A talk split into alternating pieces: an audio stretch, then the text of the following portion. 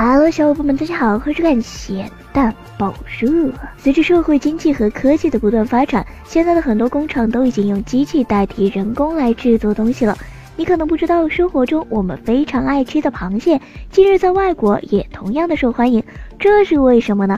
毕竟外国人并不喜欢吃这些带壳的海鲜。事实上，外国已经有了全自动的螃蟹加工厂，螃蟹被放到机器里面之后，就会被运输到一个个的程序去。首先，机器会把螃蟹的盖子拔出来，然后将里面的蟹黄清洗干净。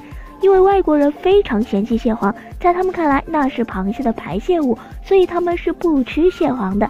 而有些中国网友看见之后直呼：“这也太浪费了吧，简直太奢侈了，好吗？”毕竟蟹黄是螃蟹中最有营养且价值最高的部位。加工厂的采购员每天一大早就会去附近的大型海鲜市场购买新鲜的螃蟹。